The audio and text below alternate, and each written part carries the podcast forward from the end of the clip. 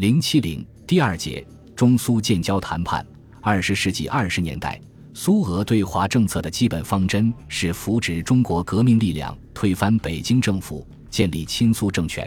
但在这个目标未实现以前，同北京政府及地方军阀进行谈判，以恢复中俄之间由地缘政治关系所决定的外交关系和经济关系，也是必不可少的。因此，苏俄陆续派出远东共和国代表团、巴以开斯代表团。岳飞代表团赴中国进行接触和谈判，其中岳飞代表团人数众多、规模庞大，在华活动极为频繁，与中国各界人士密切接触。虽然未能与北京政府就恢复国交达成任何协议，但岳飞在华期间与当时中国的军事领袖吴佩孚和政治领袖孙中山保持了密切的书信来往。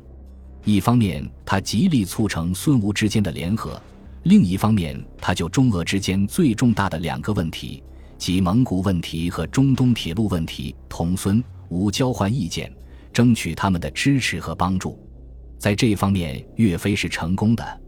他基本上说服了孙吴支持他的立场，并借孙中山之口进一步申明苏俄的谈判立场。苏俄这一时期的对华外交呈现出两大特点：一，由重宣传转向重实力。正如苏俄外交委员会所强调的，我们当今的政策具有更少的宣传性质，而更加务实。在对外谈判时，特别关注每一寸苏维埃土地，每一个苏维埃卢布，绝不轻易向其他国家让一分利。在一九二三年苏俄实行新经济政策后，其对华政策的这一特征更为明显。二。苏俄对华政策往往随着国际局势的演变和自身力量的消长，随时改换策略。其中尤为突出的就是利用各种关系之间的矛盾与纠葛，采取灵活多变的手段去达到外交目的。当时中日两国之间的矛盾和竞争很激烈，苏俄力图始终日互相牵制。岳飞即肩负着同时与中国和日本进行外交谈判的双重任务。他在与北京谈判进展不大的情况下，转向日本进行日俄长春会议。长春会议破裂后，转而又谋求与北京政府谈判。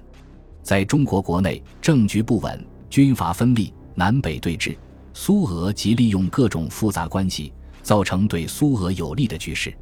突出表现就是岳飞在华时一面联络吴佩孚，一面联络孙中山，寻求他们对于苏俄谈判立场的支持。最终在与北京政府谈判无望的情形下，与孙中山签订了《孙文岳飞宣言》。